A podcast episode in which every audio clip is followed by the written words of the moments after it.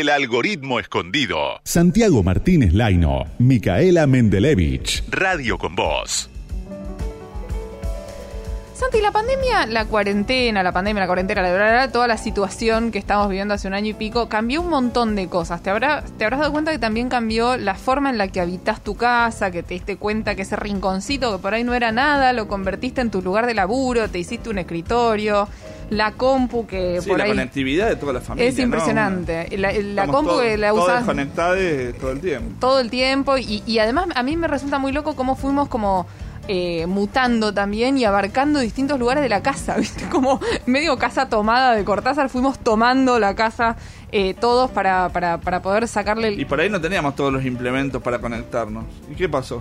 Pasó que salimos todos a comprar Exactamente. distintas cosas. Los que hacemos radio en casa necesitamos algunas cosas, los que laburaban con la compu otras, incluso los chicos que están haciendo educación virtual también. Y hay algunas empresas, como le pasó a Logitech, de la cual vamos a hablar ahora, que tuvieron un crecimiento del 100% en el último año fiscal. Vamos a hablar con Maximiliano Hernández, que es eh, manager regional de eh, para el Cono Sur de Logitech. Hola Maximiliano, ¿cómo estás? Micaela Mendelevich y Santi Martínez Laino, te saludamos. Hola Micaela, hola Santi, ¿cómo andan? Hola, ¿cómo andás? Y sí, tal cual, tal cual, tal cual lo dijiste vos, Micaela. Es eh, un año atípico para, para el mercado. Eh, a nosotros nos gusta decir que, bueno, digamos, esta nueva realidad, ¿no? Que es la virtualidad, nos obligó a todos a pensar en una nueva manera de vivir y de interactuar con la tecnología. Mm. Eh, y, y, y como vos bien contaste, ¿no? O sea, nosotros entendemos que dentro de la pandemia hubo dos o tres olas eh, de, de equipamiento tecnológico, digamos. La primera parte ¿Cuál- eh, cuál- fue cuando la gente... ¿Cuáles fueron la- esas olas? ¿Cómo, lo- ¿Cómo las describirías? ¿En qué momentos? Sí, la, la primera parte fue, digamos, eh, cuando la gente eh, de un día para otro se encontró en la casa y tenía que resolver un problema que era Claro. ni más ni menos que más donde convivían más de una persona, de tener un lugar para poder llevar adelante sus actividades, sean laborales o escolares, sin molestar al otro. Entonces todos empezaron a necesitar una computadora, un auricular, eh, una webcam para verse bien, porque las condiciones de luz no siempre son las mismas y, y si bien las laptops, por ejemplo, tienen cámara incorporada, la cámara no tiene la calidad como para ver a la persona que está enfrente y raro. O sea, esto de tratar de llevarlo eh, a, una reunión virtual donde realmente te sientas con la otra persona, ¿no? Porque Claro. esto de la virtualidad y del video tiene mucho de esto. O sea, hoy nos sentimos cómodos, pero necesitamos vernos, necesitamos oírnos bien, necesitamos poder expresarnos. Eh, y no es un tema menor, no estábamos preparados para eso, no, no, no conocíamos eso. No había sido una necesidad. No tan masivamente, aparte. ¿Cómo? Aparte, no, no había sido una necesidad tan- en forma tan masiva y al mismo tiempo para tanta gente, digo. No, no, absolutamente.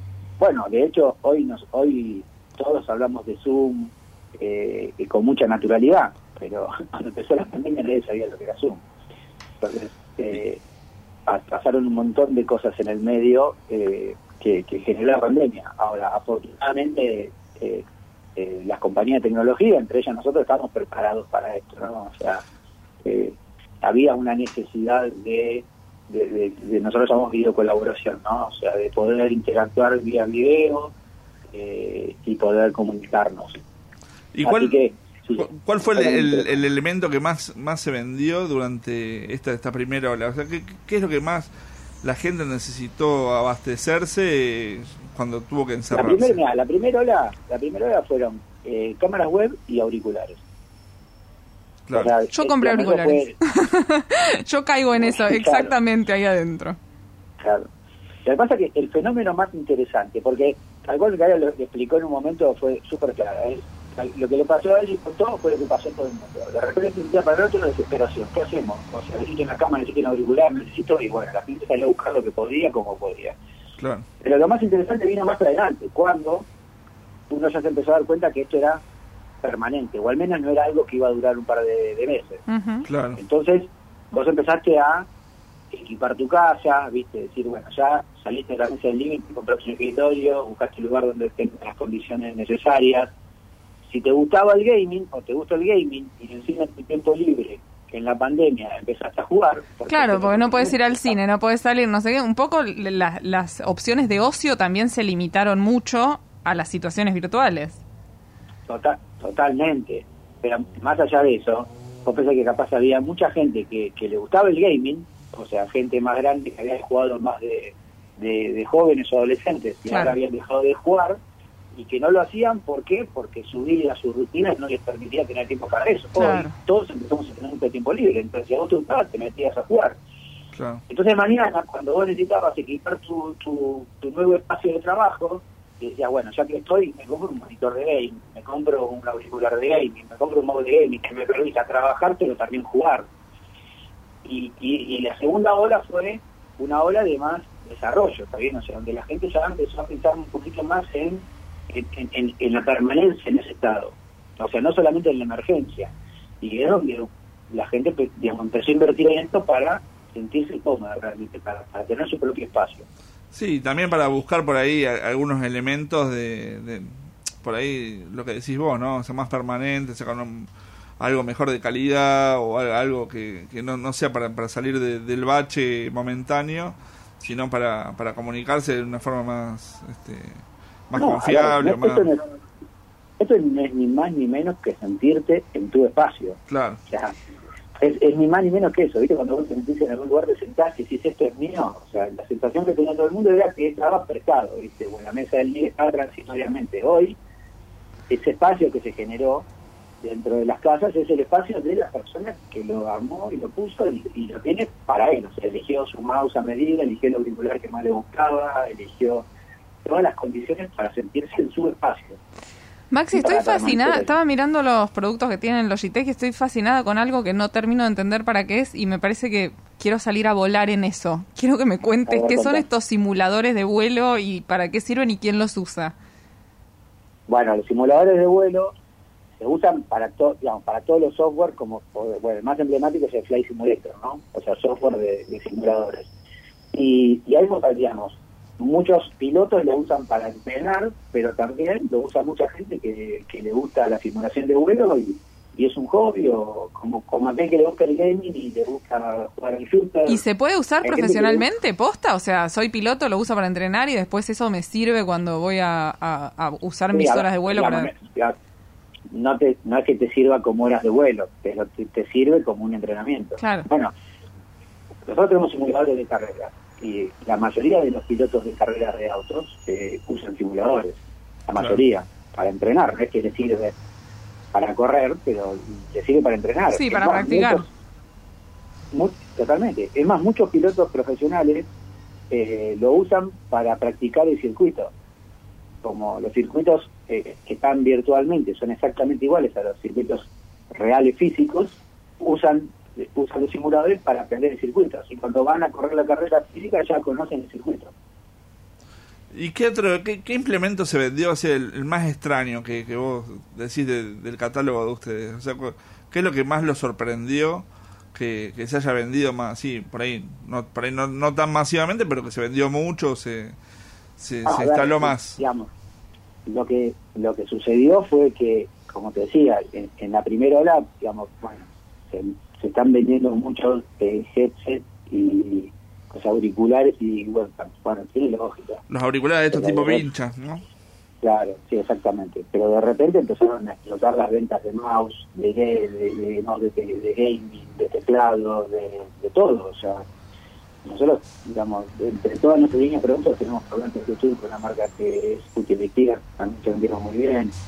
Eh, tenemos auriculares de running, eh, la marca Yega, se vendieron muy bien. O sea, el, el crecimiento de la adopción tecnológica fue tremendo. Y más para compañías como las nuestras que se dedican a desarrollar productos para el usuario final, digamos, ¿no? Entre el usuario y, y el uso de, de su dispositivo. Este dispositivo puede ser un celular, una tablet, una computadora. Nosotros Claro. estamos ahí en el medio. Y, y- y, digamos, lo que hizo la pandemia intensificó todo ese uso de, de dispositivos. Tablets, celulares, eh, la gente entrenaba en la casa y si para correr, eh, eh, necesitaban auriculares, entonces se compraban los auriculares para correr.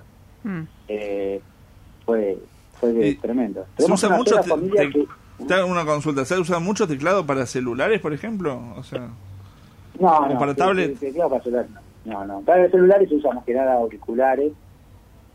Eh, ya sea Los Bluetooth soportes también tipo trípodes también, eso sí. ¿Cómo, cómo?